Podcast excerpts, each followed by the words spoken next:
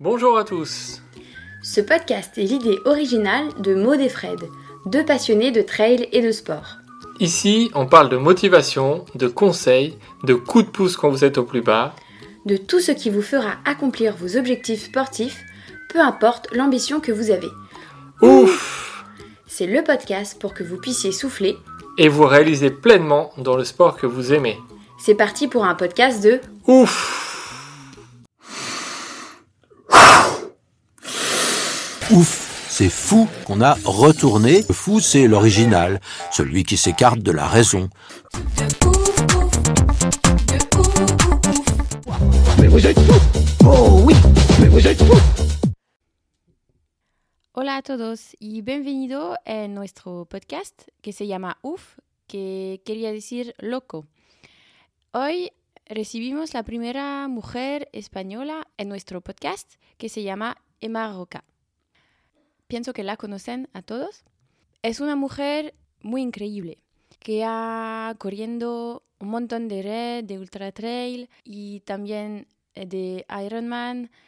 Esa chica es una uff, como la gente que entrevistamos en este podcast.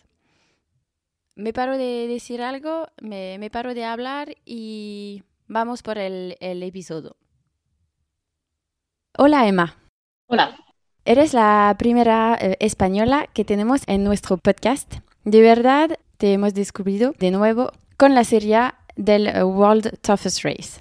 Frederick me ha dicho, Emma es una mujer espectacular, así que es un placer para nosotros de recibirte en nuestro podcast. Y gracias para tener un poquito de tiempo para responder a nuestras preguntas eh, en español y lo siento para mi acento español, es muy francés. no hay problema. Muchas gracias por el esfuerzo y merci beaucoup penser avec moi. Antes de empezar, ¿podría decirme quién eres y dónde, de dónde vienes y cuándo has empezado a hacer deporte? Bueno, yo mm, tengo 47 años, vivo en la Cerdaña, en el Pirineo catalán.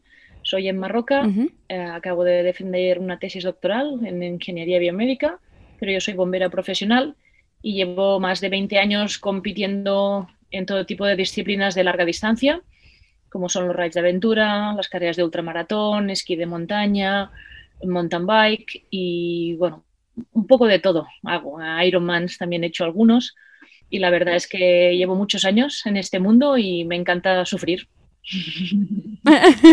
Em, ¿Y a qué edad empezaste de, a hacer deporte?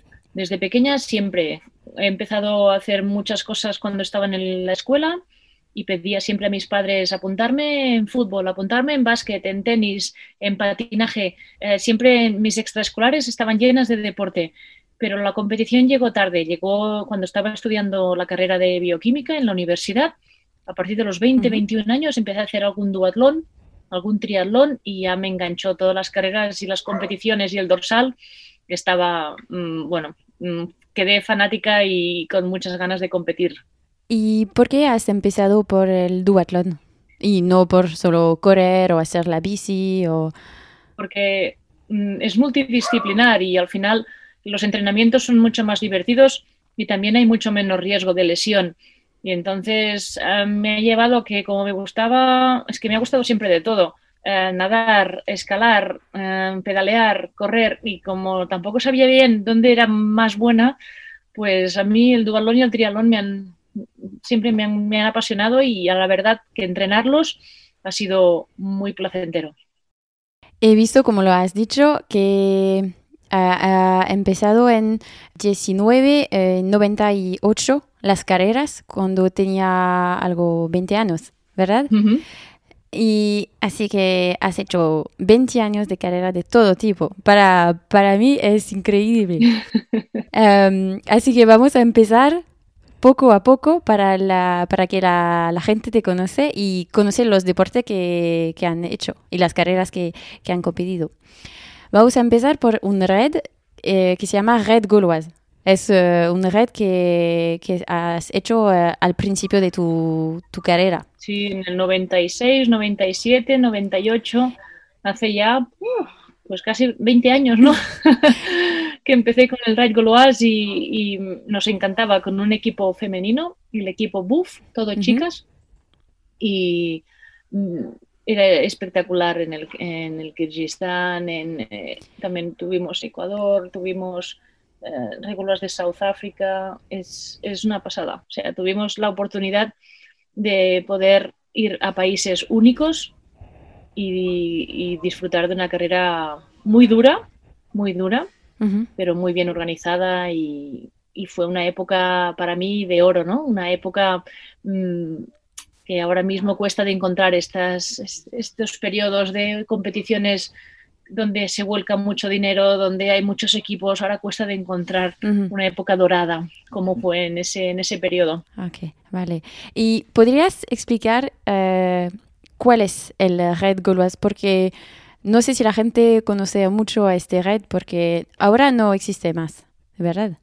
No. Y como, ¿qué hay? ¿Qué hay de deporte? Porque en un red normalmente es multi, como... Es multidisciplinar, lo organizaba Gerard Fusil uh -huh.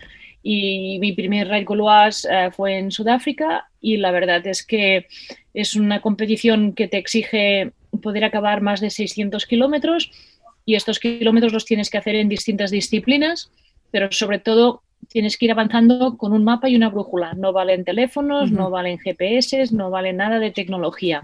Tu equipo tiene que tener muy buenos orientadores. Entonces tienes un mapa y unos puntos a seguir. Algunos puntos los tienes que hacer andando, otros en bicicleta, otros remando, otros en caballo.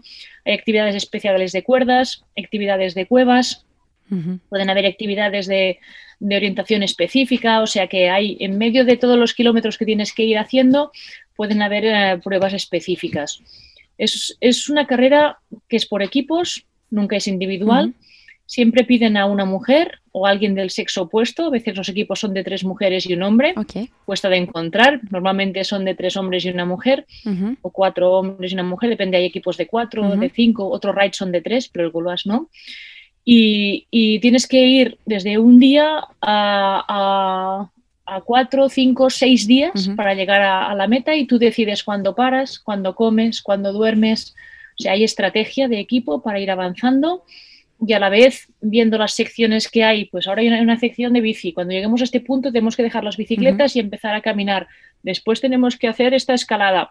Pues todo esto lo tienes que ir regulando, qué comida llevas en, el, en la mochila, Mm, qué tipo de material, material obligatorio, uh -huh. todo esto lo tienes que, que, controlar muchísimo y siempre ir en equipo, todos juntos. No nos podemos separar.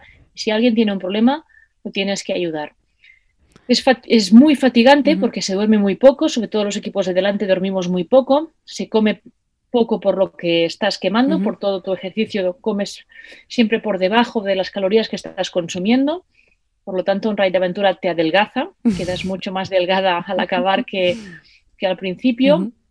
Y sobre todo es muy duro mentalmente, porque si un Ironman ya es duro, que son 8 y 12 horas uh -huh. sin parar, imaginaros un raid que son 4, 5 y 6 días es, sin parar es increíble. y encontrando buen tiempo o mal, solo lluvia, puede ser muchísima calor, uh -huh. o puede ser ni una sombra por el camino, o puede ser barro hasta las rodillas, o sea que realmente tienes que ir en contra de los, las inclemencias del tiempo uh -huh. y la energía cada día va a menos.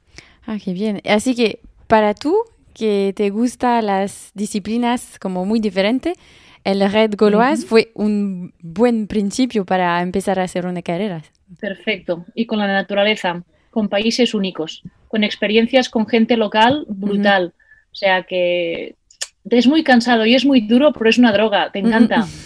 te, te, vas a casa con, con, un recuerdo y una experiencia que no la puedes vivir tú de turista, imposible. Sí, me, me parece cuando te estoy oyendo, eh, tengo las ganas de ir a hacer una, una red ahora. una carrera de estas, sí.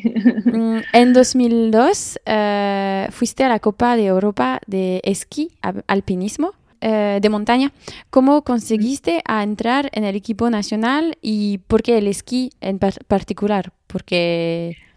Bueno, un poco como, mira, como está haciendo ahora Kilian también, ¿no? Que Kilian en ¿Sí? invierno hace mucho esquí y en, y en verano pues ya se dedica más a correr. Uh -huh. Porque durante todo el año solo hacer una sola disciplina no va bien.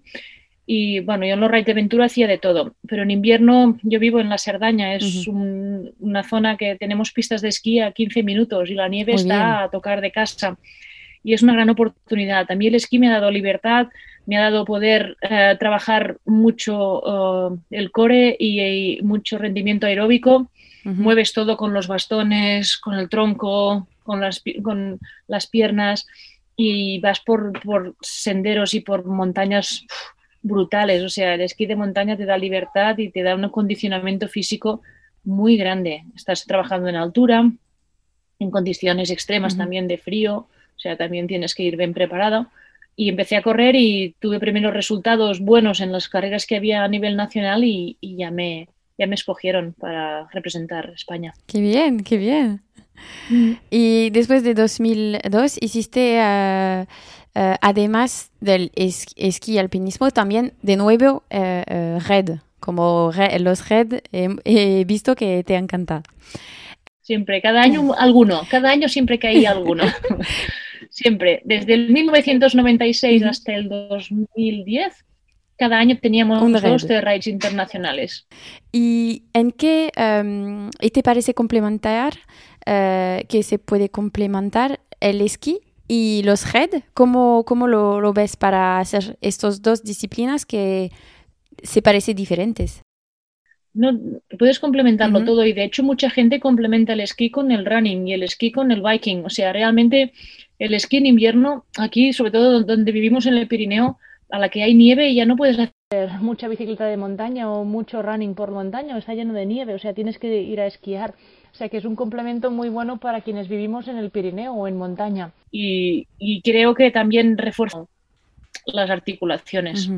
Sí, pero hay, eh, como has dicho, orientación, hay como una otra visión de la competición, como cuando haces un red, me parece que es más una aventura con un equipo juntos y en el esquí me parece más como la performance, ¿sabes? Y es por eso que te pregunté esa, esta pregunta que son dos visiones para, para mí diferentes del, del deporte. Hay más como que competir eh, mucho en el esquí y en la aventura, eh, aunque hay la competición, me parece más como una aventura. Sí, sí, una experiencia de, de vida, sí, sí. Y el esquí de montaña es más de competición, pero hay mucha naturaleza. Y después ya que también, esto ya es pura competición y hay poca naturaleza. Sí. Em, en 2008 eh, hiciste una pausa para ocuparte de tu primer niño, ¿verdad? Y ahora tienes, sí, sí. tienes tres y Irina tiene 14 y Martí y Mariona están a punto de hacer 12. Vinieron mellizos, gemelos. O sea que tenemos tres en casa y estamos con David eh, bien entretenidos. Bien, ¿y cómo fue esta pausa eh, para no practicar y después empezar de nuevo a correr, a competir? Esto siempre es un poco duro para las atletas y las mujeres que competimos a nivel nacional e internacional, el decir cuándo paro Ujú, para empezar la maternidad, ¿no? ujú, Y la verdad es que, bueno, con David, mi pareja, mi marido, habíamos decidido, pues, entre medio de, de carreras, pues ir probando a ver si, si quedaba embarazada y, y fue muy rápido y tuvimos a Irina, pero el embarazo sí que lo mantení con mucha actividad. Siempre iba a caminar cada día. Correr es de las cosas que dejé y la bicicleta también me pesaba mucho, pero el esquí de fondo, esquí de montaña y natación Siguiendo. lo hice hasta casi el final Qué bien. y caminar también, cada día caminar. Después del parto sí que tuve cu- 40 días sin hacer nada de cuarentena después volví al ataque, volver a entrenar y nunca dejé de darles el pecho, o sea, siempre la lactancia la he defendido y con Irina estuve un año y con los mellizos estuve un año y medio dando, dando el pecho. Y me acuerdo que con los mellizos precisamente el embarazo en el 2008 am, hice mucha menos actividad porque rápidamente la barriga era mucho más grande y era un embarazo de riesgo, Mm. pero siempre caminar, siempre, siempre caminar y hacer deporte, bueno, actividad física que, no, que no me cansara. Y llegaron a los siete meses y medio, casi ocho meses de embarazo, o sea que muy bien. Y la recuperación también fue un poco más lenta. Así como el primer niño con Irina, la primera niña, empecé a competir mm, un raid de aventura Copa del Mundo cuando ella tenía seis meses. Con los mellizos empecé a competir cuando ellos tenían nueve meses en el Ironman de, de la. Challenge del Maresma. Y lo pasé muy mal. Estaba aún no estaba bien de forma a los nueve meses después de tener a, a los dos pequeños. Pero bueno, mm, siempre intentando mantener la forma y estos parones te, te ayudan mucho a recuperar tu cuerpo. Si tienes lesiones, a acabar de hacer limpio con las lesiones y cambias un poco el chip, ya tienes otras prioridades, ¿no? Sí, está bien. Y conseguir también a continuar a hacer deporte o moverse es muy eh, es genial de hacerlo cuando, cuando lo puedes. Eso es verdad, es una combinación difícil. Ay, tengo muchas amigas que después de ser madres ha sido muy difícil volver a la competición de élite. Realmente lo tienes que coordinar muy bien y tienes que tener muy buenos trabajos, pareja y soporte también de los abuelos. O sea, tienes que tener un gran equipo detrás para tú poder salir e ir a competir fuera y dedicar mucho tiempo al entrenamiento. Yo he tenido mucha suerte porque los niños han salido muy sanos, no hemos tenido que ir ni a médicos ni, también he tenido a David que se ha implicado muchísimo, igual que sus padres, mis suegros. Y, te- y también he tenido un trabajo en bomberos mm, muy fácil de conciliar, de hacer la conciliación laboral y familiar. Porque en bomberos trabajamos 24 horas y descansamos 72. Ujú. O Así sea que, tiene, trabajamos tiempo. dos días completos por semana. Está. Y esto te da mucha libertad después para poder estar con la familia, entrenar, hacerlo un poco todo. Si no, me hubiera sido muy difícil recuperar la forma y volver a correr élite después de tener tres niños. Ok. Em, y después, eh, como lo has dicho, no, no te paraste y con- eh, continuaste a hacer deporte, triatlón, hasta el Ironman en Hawái. No, me clasifiqué para Hawái. Ah. Fue al Ironman de Nice, fue Ah. en Niza. Y en el Ironman de Nice hice top 10 Ujú. y me clasifiqué primera del grupo de edad para ir a Hawái. Pero renuncié a Hawái por todo, porque los niños eran pequeños, eh, tenía que buscar presupuesto de los sponsors de un día para el otro y dije, no vale la pena. Pero fue un buen... mm, Quedar de las 10 primeras en, en Niza fue muy chulo. ¿Sí? ¿Cómo te entrenaste para tener este, es- para estar en el top eh, 10? siempre busco tiempo y, y la verdad es que mm, me motivo mucho. Me es muy fácil motivarme con un objetivo y, y soy muy constante y aunque haya mal tiempo salgo, o sea que al final los retos se consiguen gracias a la perseverancia, a, a seguir, a, a no renunciar y, y sí que en casa tuvimos que hacer muchas combinaciones, o sea que en casa sí que tuvimos que renunciar y ellos tuvieron que renunciar a momentos de estar con su madre, con su madre y, y David con su pareja, ¿no? Porque al final tienes que sacar tiempo de donde puedes. Claro. Pero es un sacrificio con ganas porque nos encanta el deporte a todos y, y se consigue a base de, de lucharlo, de, de entrenar y de poner muchas horas. Vale. Eh, lo que me gusta es que performas en todos los deportes que haces. Ganaste los... Bueno, no muy, no, top, top one, pero, pero... pero bastante bien. Eh, ¿Cómo se dice? Eres muy em, modesta, no sé si de- se dice así. Sí. Modesta. Sí, porque siempre hay gente más buena que tú. Yo, Por supuesto. yo hago lo que puedo. Pero lo haces muy bien. Ganaste los campean, eh, campe- Esto es, el, es la Eh. testa, esto es el coco. Ganaste los campeonatos de esquí en España en 2002, también un semimaratón como el de Molina en 2004, además el dua- eh, duatlón de montaña en España el mismo año, en 2007 siete ganaste las competiciones de Adventure Race, Eh, hay también un montón de carreras donde acabaste en el top 3. Eh, segunda el, el maratón de sable en 2011. Mm. Eh, una locura. Eh, tercera en el mismo año en el Grand Raid de la Réunion. También una carrera Y de... así en la diagonal de Fu. Exacto. Sí, sí. Es es impresionante, impresionante carrera. Y- No, muy bien. Y antes de volver a estas carreras, ya hay otras míticas que vamos a hablar, como Leadville, Hard Rock, eh, 100, eh, UTMB. ¿Podrías decirnos cómo, cómo, te prepa- cómo te preparas, cómo haces para eh, ser una deportista muy completa? Supongo que, porque siempre he entrenado de todo, empezar en dualón, triatlón y raids de aventura te dan bueno, una capacidad para poder adaptarte a, cualquier terreno.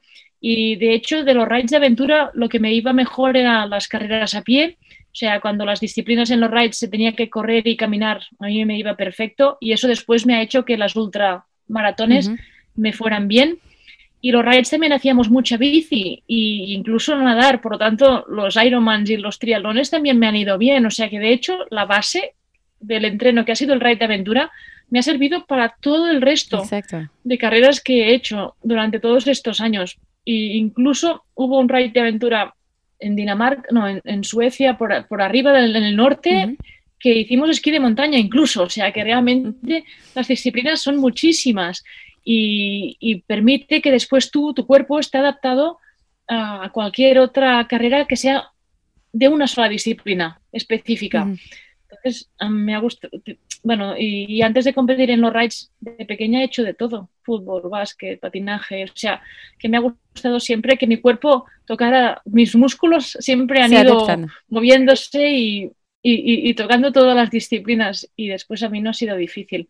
No he sido muy top en, muchas, pero me he mantenido en un nivel alto por, por, tener la experiencia, un cuerpo adaptado y sobre todo mucha fuerza mental de sufrimiento, saber sufrir en las, en, las disciplinas, en la vida, en todo, que ahora mm, cuesta encontrar a, gente joven que está en un deporte bien, de élite, cuesta encontrar gente que sea dura. ¿Ah, lo ves en los ciclistas, lo ves en los ultramaratonianos, pero hay otras disciplinas que cuesta encontrar gente, sobre todo joven, que aunque esté pasándolo mal, eh, no abandone hay mucha gente que ahora a la mínima ya, ya abandona. Claro, claro. nosotros nunca abandonábamos, nunca. Siempre hasta el final. Sí, y eh, hay una regla, como lo has dicho, cuando hay una persona que se, siente mal, no hay que abandonar, abandonar la persona, aquí juntos. Así que te hace como, te pone en esta visión, en este, esta dirección para no abandonar nunca. Exacto, exacto. Siempre todas las herramientas que tengas delante, todo lo que puedas hacer para continuar. Y aunque no estés haciendo tu mejor performance, aunque no estés haciendo tu mejor resultado o lo esperado, como mínimo acaba. Una cosa es que tengas una lesión o hayas caído o te encuentres mal o vomites o hay fuerzas mayores, pero si no... Hay que seguir. ¿Por qué? ¿Por, qué tienes que parar? Eh, sí, sí, es verdad.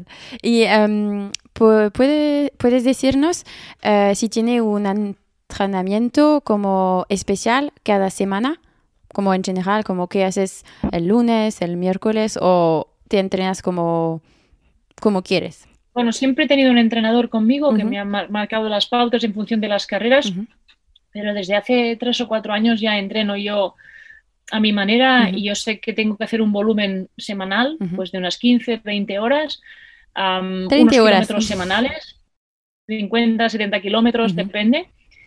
Y después en bicicleta intento combinar dos, tres días por semana bicicleta, si puedo ir a la piscina uno o dos días, pero hago eh, sobre todo muchos entrenos de, fondo y cuando se están acercando las carreras, entonces haces carreras más cortas para trabajar la intensidad. Si tengo una ultra, pues hago maratones o medias maratones antes de la ultra maratón para entrenar velocidad y después series, que es lo que menos me gusta. Sí, claro. Odio hacer series. Sí, ¿cómo? Pues ¿Quién, ¿quién le gusta? ¿Quién le gusta? Cuando se acerca el objetivo, pues intento hacer um, interval trainings. y, pero si no, soy muy de fondo, de salir a la montaña dos y tres horas, de perderme, hacer lo que se llaman cacos, caminar, correr, caminar, correr y desnivel y perdida por el monte y volver a las tres horas. Yo feliz. Sí, es el mejor. Pero sin ir muy a fondo. Las carreras me ponen a tono. Las carreras que, compites te ponen a tono. Muy bien. ¿Y mm, tiene una alimentación particular? La alimentación es muy variada en casa. No somos ni vegetarianos, ni... No somos radicales en, ninguna cosa, ni crudiveganos, ni... Lo que sí es que comemos de todo, mm, carne, pescado, muchos legumbres. Yo como ensaladas dos y tres veces al día porque me encantan. A veces hasta incluso desayuno ensalada también. Ah. Me gusta mucho el verde. Eh, y le pongo mm, queso fresco, eh, también salmón, también em, jabugo. Me gusta mucho también el jamón bueno, mm, jabugo. Y después ah, hacemos una cocina con huevo. El huevo también es un superalimento para nosotros.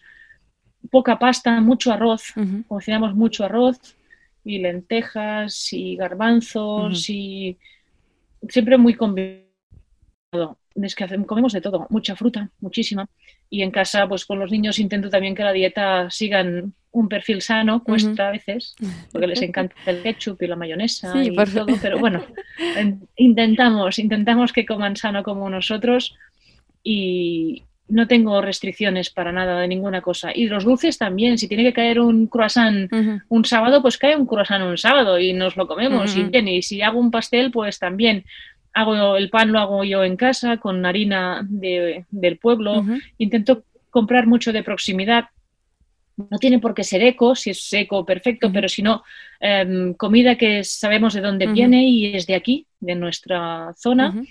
Y lo que no, lo que sea refinado y de fuera, pues vigilar mucho lo que compramos. Sobre todo evitar mucha grasa saturada y mucho azúcar añadido intento evitar al máximo. Si tengo que comprar unas galletas, las compro las, las menos az- eh, azucaradas posible, Sí, ¿no? claro. Las que tengan menos calorías añadidas. Y bueno, intento hacer muchas cosas en casa Sí. para que si aunque sea dulce, pues sea homemade, ¿no? Ujú. Que sea Tú más mismo. fácil saber lo que lo pones. Muy bien, sí, es, es una buena alimentación de comer de todo para el eh, cabeza y, y el cuerpo también, los dos. cuerpo. Mucho aceite de oliva también. Ah, mucho aguacate, también me gusta mucho el aguacate. Y la leche si es fresca o de avena. Los yogures los hacemos en casa con leche fresca de, de aquí del pueblo. O sea que buscamos hacer una dieta. Tengo un huerto. En un huerto yo trabajo el tomate, la patata, la cale, eh, la lechuga. He plantado más. Este Ah. año he plantado porros, he plantado cebollas y entonces también de mi huerto también saco muchas, hay un montón, un montón de cosas, así que todo, todo viene, de, viene de cerca de, de tu casa. Muy bien. Sí, sí. Em, es algo que me preocupa mucho, la participación eh, de las mujeres, mujeres en eh, Ultra Trail. Ahora solo hay cien- eh, 10% de mujeres en las carreras como UTMB. Ahora como eh, hace dos años, eh, porque ese años no, no cuenta. ¿Podrías decirme por qué, en tu opinión, las mujeres no participan tanto como los hombres? Yo creo que es una cosa cultural de base en la escuela. Un, un aprendizaje que mm, de entrada ya, si te gusta el fútbol o te gusta correr y eres una niña, muchas veces dicen, "Eh, ¿qué haces? Si tú eres una niña, te tienen que gustar las muñecas, saltar y, bailar. Y dices, no, si me gusta chutar una pelota, ¿por qué no puedo?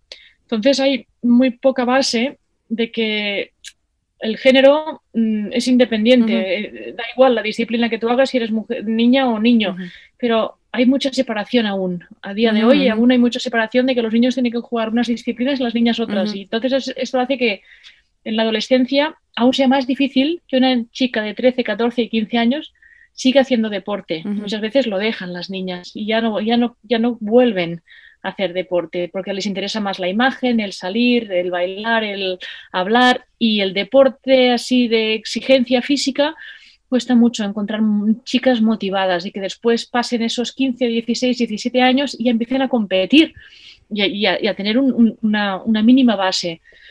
¿Qué pasa? Que al haber menos densidad de mujeres y de chicas que han sobrevivido a la adolescencia, encuentras muchas menos que a los 20, 20 y pico, o las ultras, que necesitas una experiencia mínima y entonces una edad que para mí tendrían que pasar de los 22, 23 Ujú. años o llevar más de cuatro años corriendo maratones y, y otras disciplinas de montaña, pues encuentras muy pocas mujeres porque ya han partido de una base muy, muy reducida. Hemos empezado muy pocas y hemos seguido muy pocas.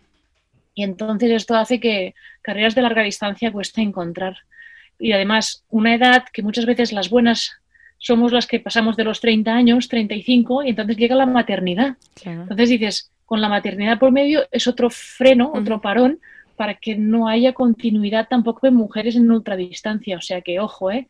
es, es difícil, ¿eh? es, cuesta, pero sobre todo es a nivel cultural, que no se ve capaz una niña o una chica de poder, no nos ayuda la, la, la sociedad ni, ni la cultura, y muchas veces ni en casa, ¿no? Yo he tenido la suerte que mis padres tanto a mí como a mi hermano, siempre lo que queríamos. ¿Qué extraescolares te gusta? ¿Quieres hacer fútbol? Fútbol. ¿Quieres hacer karate? Karate. Lo que quieras. Da igual que seas una chica o un chico, pero esto aún hay casas que no. Y depende de lo que tú decidas hacer, ya te dicen, uff, ¿qué haces tú? ¿Fútbol? ¿De qué? Y dices, ¿por qué no? Entonces, hay unas restricciones que las niñas y las chicas después han vivido y después un valor al físico y a la imagen. Una chica no se ve bien con ropa de deporte porque no le favorece y no le gusta y esto hace que también... Y hay unos estereotipos y unas... Bueno, tenemos toda una carga ¿no? social y de género que es muy grande aún es una pena. Es verdad.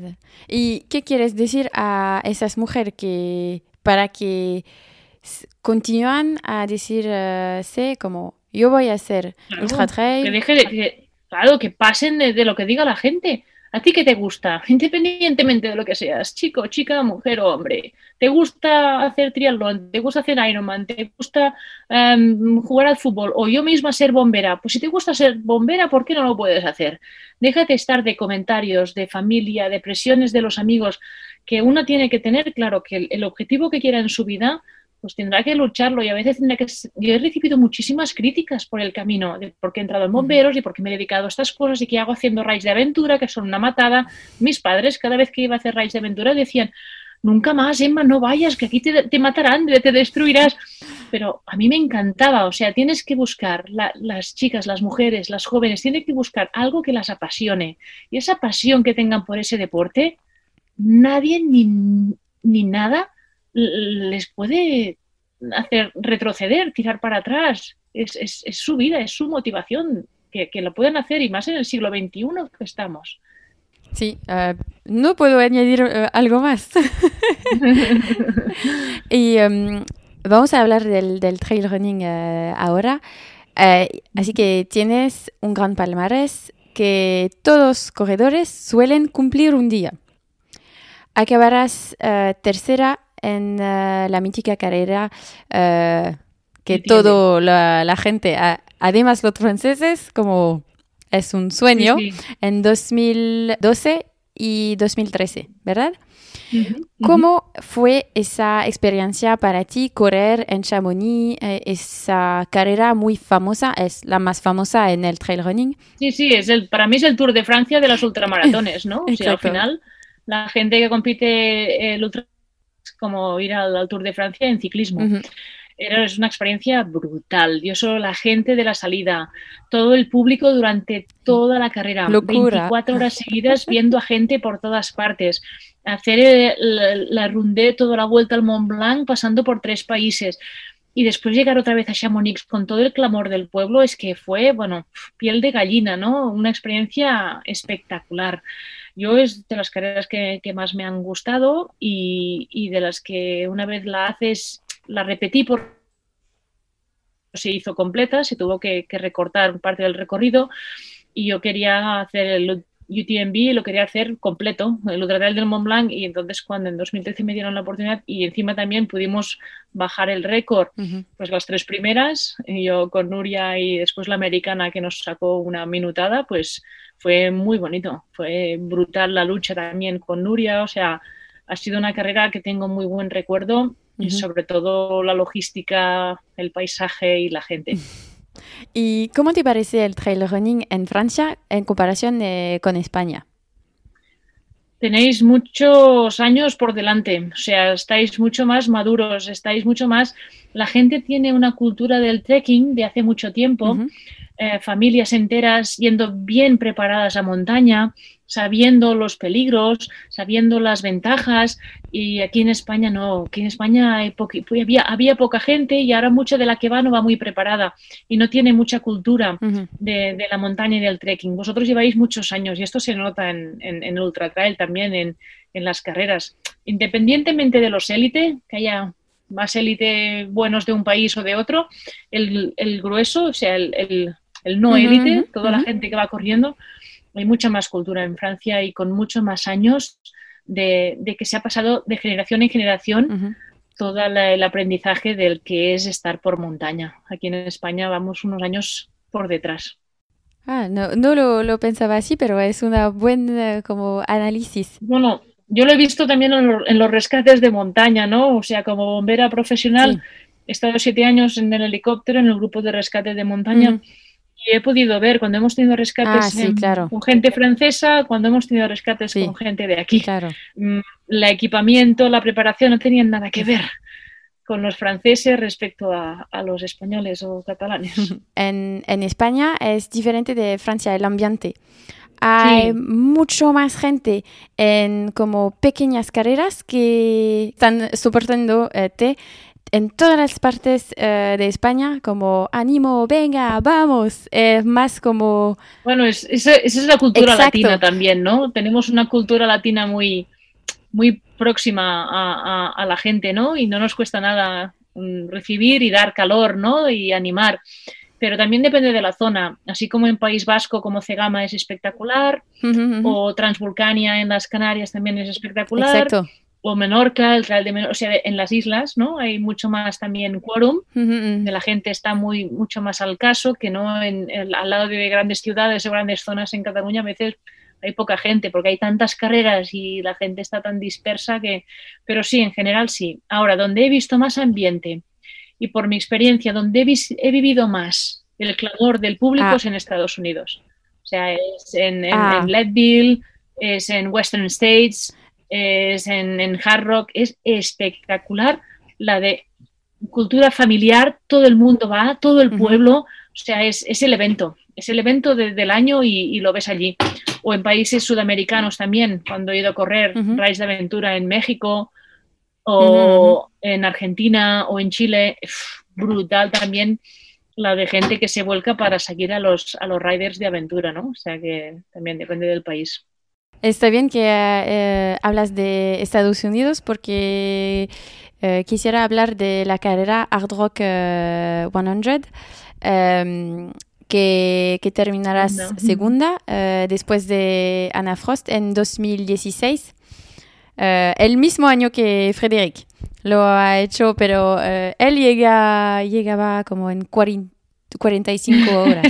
No, no en el primer, eh, pero lo ha hecho. Eh, hace parte de los 11 franceses que lo, lo han hecho, así que Ya, porque es por sorteo, es una suerte entrar o no en, en la Hard Rock y para mí fue una gran, un gran sorteo. Y, y lo que sí pudimos vivir en, en la Hard Rock también es, es la lucha con Ana Frost, que al final solo me sacó minutos, 13 minutos me parece que me sacó, pero es espectacular lo técnica que es, lo dura que es y la zona es preciosa. O sea, realmente encima de, de Durango y en, en Colorado es guapísimo.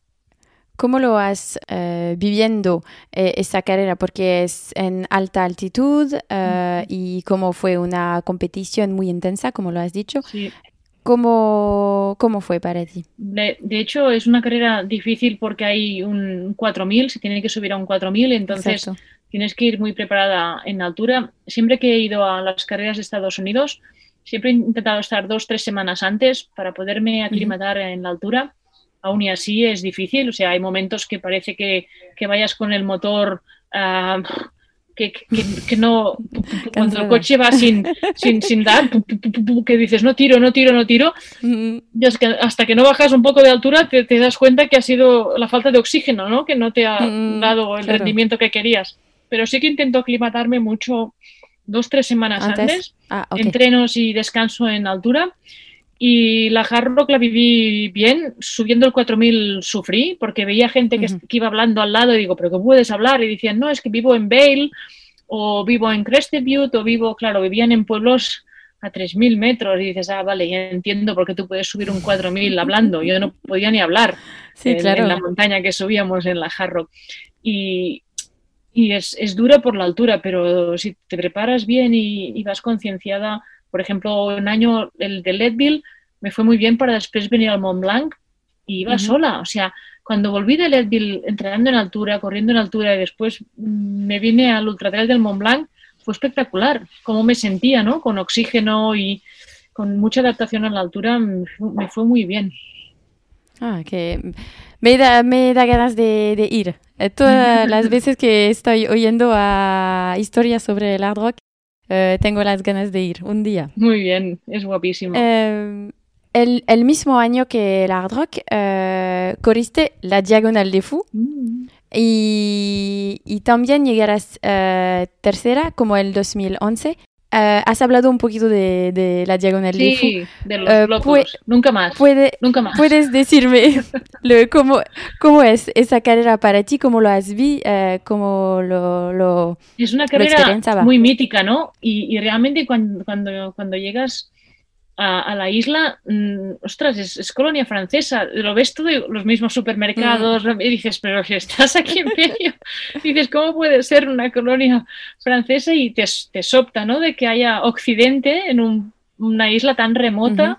¿no? Dices encima de Australia, Nueva Zelanda, ¿cómo Ujú. estoy aquí al lado de San Mauricio? ¿Cómo, cómo puedo tener? Y esto te, te- te- te- después ves la belleza de la isla, de las playas, de el interior es espectacular y es tan salvaje que te quedas. Y la viví, fue muy dura, fue una carrera muy dura porque fue una carrera que empiezas ya de noche. Em, yo estaba acostumbrada a hacer ultramaratones que solo vivía una sola noche, ya sea porque acababas o porque en medio de la carrera venía la noche, como el Mont Blanc, pero nunca tener que hacer una segunda noche. Es muy O sea, duro. Esto se hizo muy Mm. duro porque cuando viene la segunda noche haces un desfallecimiento Mm. bastante importante. ¿eh? Al final ha sido la ultra más larga que he estado corriendo, que han sido 30 horas sin parar. Y también ha habido mucha humedad. Ha sido una carrera Ujú. que había muchos contrastes de temperatura y empezabas, cuando empezamos en, en la costa, sudando, sudando, casi no podía respirar, o sea, costaba, había, transpirabas muy poco con la cantidad de humedad que había y, y de calor, y eso se hizo muy, muy duro. Empezar de noche también se hace duro, bueno, como en todas las ultras que empiezas de noche, porque estar allí un poco que no sabes el ritmo, la gente, el sendero, no te pierdas. Después cuando viene el día ya, ya te rehaces y también los senderos fueron, había senderos muy derechos, con una cuerda bajando, con escaleras medio rotas. Claro. O sea, que había, zonas de la isla que decías, ¡guau! Yo aquí me mato si corro demasiado rápido. Y, y- y fue, eh, fu- fue una pasada, ¿eh? O sea, fue muy dura. Para mí ha sido una carrera de decir, ¡guau! No, no hace falta volver, ya puedo ir a hacer otra. Y, y has hecho un montón de, de raid y de adventure race. Es, es una locura. La Diagonal de Fou pienso que no puede explicarse aunque lo has hecho. De verdad, ¿no? Sí, sí, la Isla Reunión me sorprendió de lo dura que fue y de cómo me puso, uf, no, no, eh, y, pero, pero a la vez espectacular. O sea, un país para, mira, para viajar de turismo volvería cuando quisieras. O sea, me encantó. Pero para volver a hacer la ultra, ¡buah! fue durísima, fue durísima. Y subir y bajar y subir y bajar, y era un collado y era una montaña y era... ¡buah! No es el alta montaña que estaba acostumbrada yo a vivir en, en Claro. Estados Unidos o en Europa. No es esta alta montaña, no. Tanto hay playa, como hay sendero, como hay piedra, como hay de todo. Claro. Encuentras de todo en, en- en- en diagonal de Se Fou. dice es una isla intensa. Es lo, Sí, lo que sí. más lo, lo como se puede decir de esa isla. Sí, sí, sí. Una pasada. Y antes de hablar, hablar del eh, Eco Challenge 2019, em, al cual participaste, ¿podrías hablarnos de una carrera de bici, el Transpire Road Cycling? eh, de, son mil kilómetros que hay que hacer en siete días. ¿Cómo es posible, cómo es posible de tener ganas de hacer mil kilómetros de bici? Cuéntanos. Pues mira, la verdad es que la bicicleta no, can, o sea, no destruye tanto como el correr a pie. Ujú. O sea, me, destru- me ha destruido más 160 kilómetros de una ultra que una semana en bici. Así. Sí que acabas un poco con el culo, con la Mm. espalda, ¿vale? Acabas un poco, pero en general, después de acabar la Transpir, pues a la mañana siguiente o la otra ya podías ir a correr, ya podías volver. En cambio, una ultra, ¿no? Estás una semana reventada, hecha polvo, que solo apenas puedes caminar, nadar un poco y pedalear un poco. Pero en la bicicleta cambia mucho, no hay este, no, no te destrozas por dentro ni de articulaciones ni de tobillos, o sea, en bici quedas mucho más fresca al acabar. Y la Transpir lo que tiene, el encanto que tiene de cada día es cruzar el Pirineo, ver Mm. zonas que nunca habías visto y están al lado de tu Ujú. casa, ser lineal, que cada día vas haciendo zonas distintas y vas acercándote al, al destino final y, y, el encontrarte cada día con la gente después en, en, en, los polideportivos o en los hoteles, hacer este, este meeting ¿no? de uh -huh. todos los corredores y tienes tiempo cada tarde de ir al, al fisio, al masajista, uh -huh. de descansar.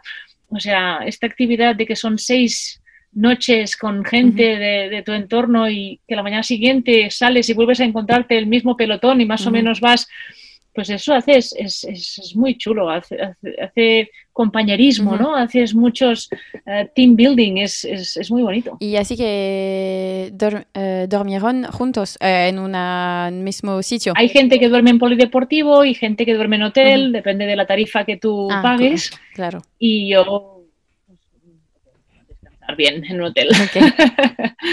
okay. si se puede, sí. porque había poblaciones que no, no, no había hoteles, okay. o sea que... Ok. Y el año pasado uh, participaste al Eco Challenge Fuji, The World Toughest Race, como, como lo dicen. Alors, para nuestros auditores, voy a explicar lo que es uh, esa carrera. Y hay que decirme si uh, lo digo bien. Soy 671 kilómetros. Hay que ir de bote, navegar en una batanga, caminar, remear, hacer la bici de montaña.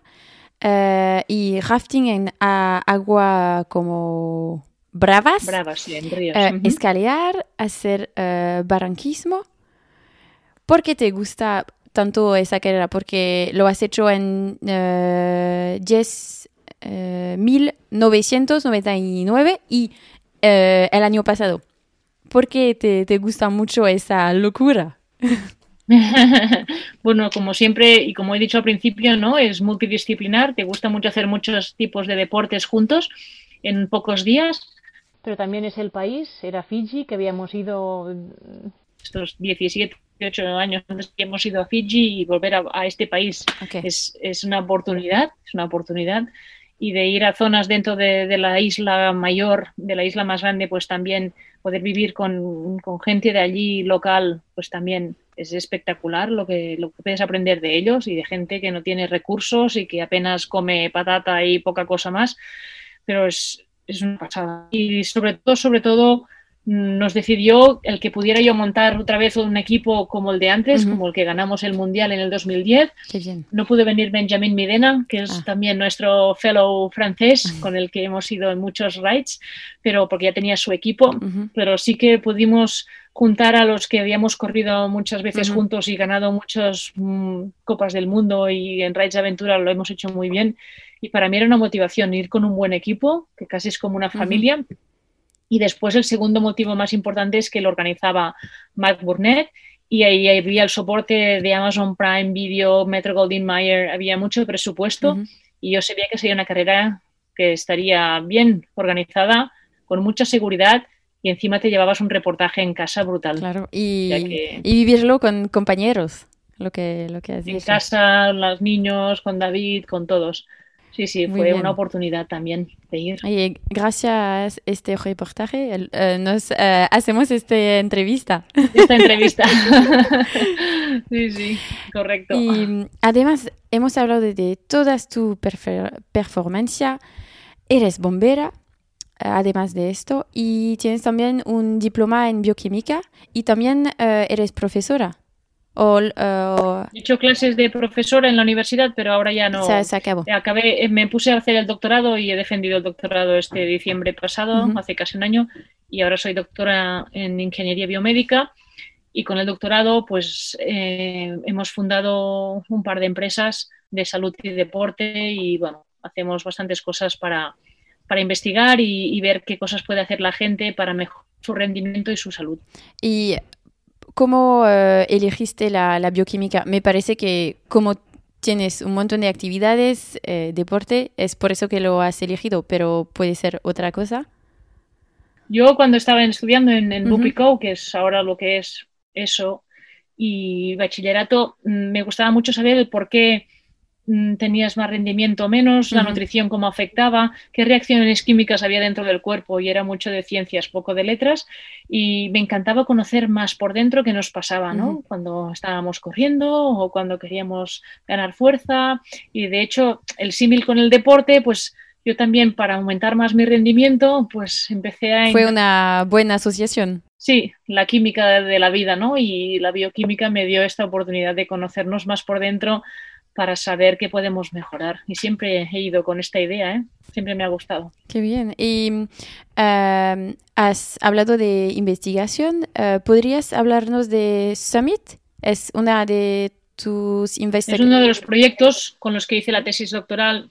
Y en Summit hemos investigado más de 650 corredores de montaña y de asfalto y hemos visto cómo les afecta una falta de entrenamiento o una dieta que no sea la correcta, o lesiones, o no dormir. Y estamos mirando el efecto sobre todo a nivel renal, a nivel cardíaco, a nivel muscular. Y vamos viendo muchísimas cosas. Hemos publicado cinco artículos de la tesis, pero he publicado diez más de otras cosas a nivel cardiológico, cómo se ha adaptado el corazón en la ultradistancia, cómo tienes que nacer ya con un corazón. El corazón se nace, también se hace, pero sobre todo controles médicos ir muy regular en los entrenamientos y muy progresiva. Cuando pasas de cierta edad, ¿qué riesgo tienes cardiovascular? La falta de magnesio, ¿cómo puede afectar también el real rendimiento? O una dieta rica en saturados también, ¿cómo influye en, menos ah, tiempo, todo más perjudicial a nivel cardíaco, con el perfil de, unos biomarcadores concretos. O sea que hemos analizado a estos 600 corredores durante, empecé en el 2012, siete años. He hecho un estudio durante siete años de muchas carreras, más de 30 carreras distintas, para ver según qué biomarcadores bioquímicos y con ellos poder estudiar si esta persona ha hecho esto previo, ¿por qué tiene tan alta la creatinina? Si este ha hecho esto, ¿por qué tiene tan alta la creatinquinasa?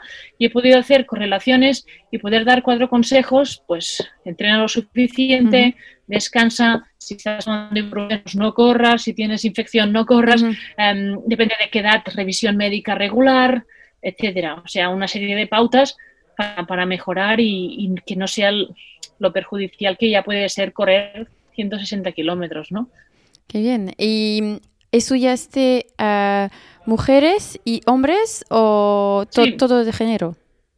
Sí. sí, sí, mujer y hombre. Ya que era una bioquímica que estaba haciendo la tesis, ya dije, jolín, que como mínimo coger a mujeres también. Y en los estudios también hay mujeres. ¿Y cómo, cuál es la diferencia? ¿Hay una diferencia entre las mujeres y los hombres que entrenan? Como lo que he hablado con eh, persona que hace investigación en Francia, dice que ah, durante como Uh, no sé cómo se un periodo de, del, del, mes, las mujeres pueden ser más, uh, menos uh, performantes que en los otros días. Se tendría que investigar según qué quieres analizar. Yo lo que he analizado a nivel cardíaco no hay diferencias entre sexos, lo que he analizado a nivel renal tampoco, lo que sí he visto es un poco más de adaptación a la deshidratación. La mujer se deshidrata menos que el hombre, también porque a lo mejor se cuida más o tiene más reservas lipídicas que también llevan a, pues sí, que puede ayudar, puede ayudar a que, a que la mujer se adapte más hídricamente. Pero sí que he visto que los hombres pierden más peso y, que la mujer en una carrera, en la misma carrera, y teniendo los mismos habituallamientos. Pero bueno, em, puedo comparar poco porque de los biomarcadores que he visto a nivel cardíaco también no he visto diferencias entre sexos, o sea que hay un sufrimiento cardíaco independientemente de si eres hombre o mujer. Y bueno, y otros parámetros ¿no? más asociados al sexo que los que he analizado yo asociados a, cardio, renal y muscular. Hace uh, algunos años que has disminuido uh, tu participación en carreras y competiciones. Quizás tiene una relación con tu enfermedad que descubriste hace un año y medio. El, no sé si se dice así en, en español, el, el líquen esclerótico, escleroso. escleroso. ¿Y podría eh, explicarnos uh, lo que es, si, si quieres? Sí, hace un año y medio, como mujer, pues tenía uh, picores y dolor en, en, la parte vulvar, en toda la parte del pubis y lo que toca más en la bicicleta, cuando corres, todo el, el, el rozamiento que hacen las mallas uh -huh. de, mm, deportivas o que hace el, el culot, pues notaba fricción y dolor. Y entonces me, me me diagnosticaron un líquen que va y viene, es, es, no es un herpes ni es un hongo, no, es un tema de sistema inmune, te bajan las defensas y entonces la piel se vuelve mucho más sensible y hay como capas de la piel más blanquecinas y eso hace que se irrite mucho más. Es como atópica, ¿no? Como cuando los niños tienen problemas de piel, pues pasa y pasa en las mucosas, puede estar en los labios, en las orejas o en, o en la vulva, en toda la parte de los labios. Entonces yo iba con cremas corticoides, iba controlando las picores y el dolor pero llegó un punto que las cremas ya no hicieron efecto. O sea, ya en enero de este año, después de volver del Eco Challenge, y pues ya no me picaba, me dolía y no hacía efecto. Y cada vez tenía más hinchazón y, más problemas. Y bueno, estuve cinco meses muy, muy mal en casa con el confinamiento y con el COVID. Lo pasé realmente mal hasta que me hicieron una nueva biopsia en mayo y encontraron un carcinoma vulvar. O sea, estaba estaba gestando un cáncer, un cáncer de vulva grave. Y claro, me quedé así parada, ¿no? Y como pues ser una deportista, con buena alimentación, con toda mi vida, ¿no? que, y encima un cáncer muy, muy, muy atípico, porque no era de pecho, no era de matriz, no era de útero, no era un cáncer de mujer típico. Es muy raro, ¿no? Eh, es, no... es muy raro es un 3% de la población. Es muy raro, es, de muy y, población y con gente de 70 y 80 años, o sea que gente de 40 y pues se ven muy pocas. Entonces el médico se quedó, fue el primero sorprendido ¿eh? de que realmente podía tener un, cáncer, pero bueno, mm, lo cogieron mm, operación rápida en, en junio, quimio y radio agosto-septiembre y ahora en octubre me estoy, octubre, noviembre recuperando y ya estoy, bueno, desde el primer día después de la operación que he estado caminando cada día, ahora ya estoy corriendo, cogiendo otra vez la bici, pero ha sido duro, ha sido muy duro porque no te lo imaginas estar tan en la línea de la vulnerabilidad y, y bueno, con ganas de volver, si puedo, el año que viene ya al Eco Challenge. Y ya le he dicho al médico que yo, si ya me lo han sacado todo y está todo perfecto, pues yo vida normal, si puedo. Sí, e, es, es, muy bien de tener eh, objetivo, porque cuando, cuando te, te pasará, como, es como si el tiempo se separa y hay que hacer algo y hay que como sí, sí, curar. Yo lo tengo claro Sí, sí, además me han dado otra oportunidad. Es, ha sido un cáncer que no ha hecho metástasis y, que se ha extirpado y después con la quimio y la radio han acabado de comprobar. Ha sido duro para todos, pero a la vez un aprendizaje, ¿no? Para decir, uff, hemos salido... Este sí que ha sido el, raid más duro de mi vida. Has, ganado una, una grande ultra trail, un grande raid. Es, eh, es maravilloso. Y, gracias para compartir esto con, con nosotros. Y eh, es muy importante de, yo pienso que es importante de hablar de, de, eso porque quizás puede ayudar a otras personas. Y tanto. De hecho, estoy mirando de poder hacer un artículo o un libro o de gente que, que pueda ayudarme a hacer varios capítulos de, hablando del tema porque realmente es un cáncer que se conoce muy poco y que la mujer deportista puede tener más riesgo que, que, el resto. Solo por el fregamiento si tiene más propensión a tener problemas cutáneos de piel. Entonces, bueno, siempre es bueno dar a conocer para que otra gente y para que las mujeres nos cuidemos más y nos miremos más y nos conozcamos más de cintura para abajo. claro. Que a veces parece un tabú y no lo tiene que ser. Sí, exacto. Hay y que, no lo tiene que ser. Hay que, hay que saberlo. Eso me, me, toca mucho porque tengo mi madre que, que ha tenido un cáncer y así que yo entiendo mucho lo que, lo que estás viviendo.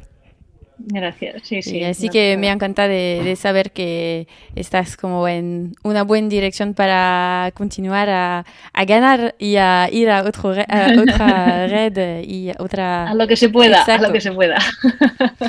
para acabar, quiero preguntarte algunas preguntas que, que preguntamos a todos eh, nuestros eh, invitados que vienen en el, en el podcast.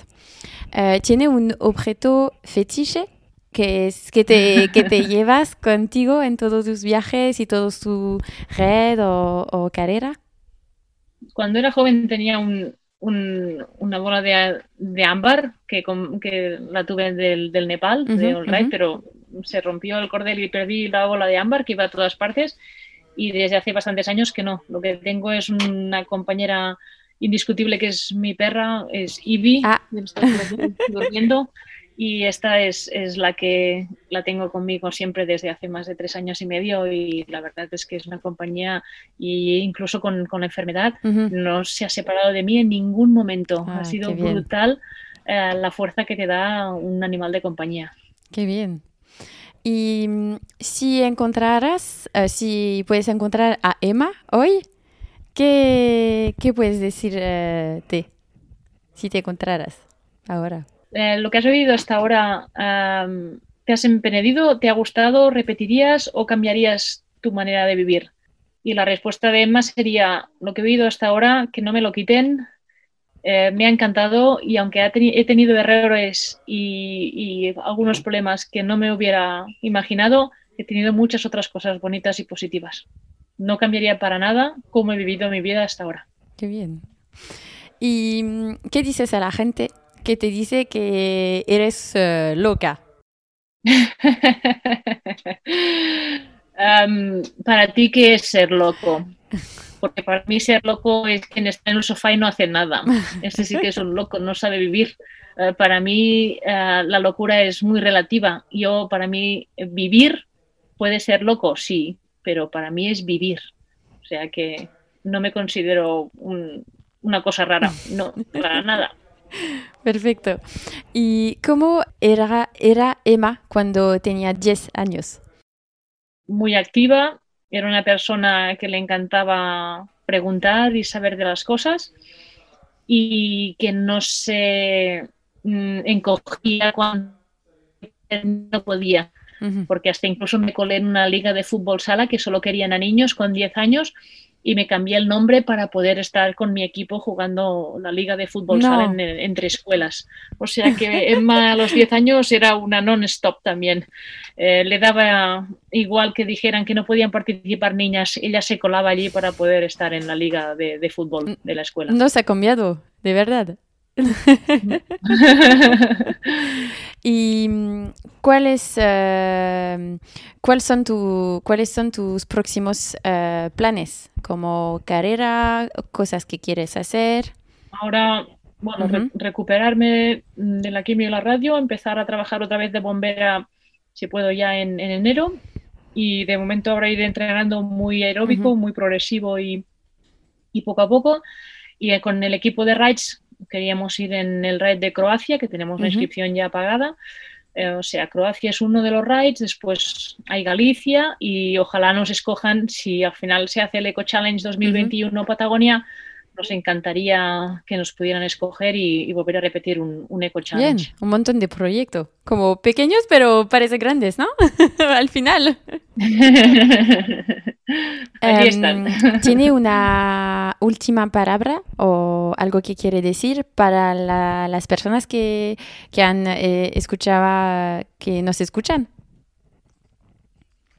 Sí, que sobre todo hagan los que, lo que les guste, lo que les apasione, que no, no tiren la toalla, que muchas veces las cosas no son tan fáciles como parece, pero solo con lo que se aprende en el camino para llegar ya vale mucho la pena. O sea que, que ir con objetivos en la vida, pero sobre todo con cosas que os gusten y que renunciar a cosas que nos importan es que vale mucho la pena mm, luchar por los objetivos de una, independientemente si es hombre o mujer. Luchar por vuestros objetivos, por vuestras motivaciones, porque de vida solo tenemos una. ¿Verdad? Gracias, gracias, muchas gracias, Emma. Fue increíble de hablar contigo y me encantaba que podríamos hacer esta entrevista, aunque no, no nos vemos de verdad, pero nos vemos eh, como... Exacto. Sí, aunque sea virtual, Y online. eh, te- espero que todos tus proyectos van a realizarse y que vas a estar bien con, con tu vida, con tu familia y, y quizás un día nos veremos. eh, Muy bien. No, gracias. Gracias a todos por escuchar hasta aquí y si les gustaba este episodio puede poner estrellas y comentarios sobre nuestro podcast y compartirle con sus compañeros. Fue un placer de hablar en español con Emma y espero que le ha gustado este episodio como a mí. Y un saludo y nos vemos por un próximo episodio, quizás en español. Hasta luego.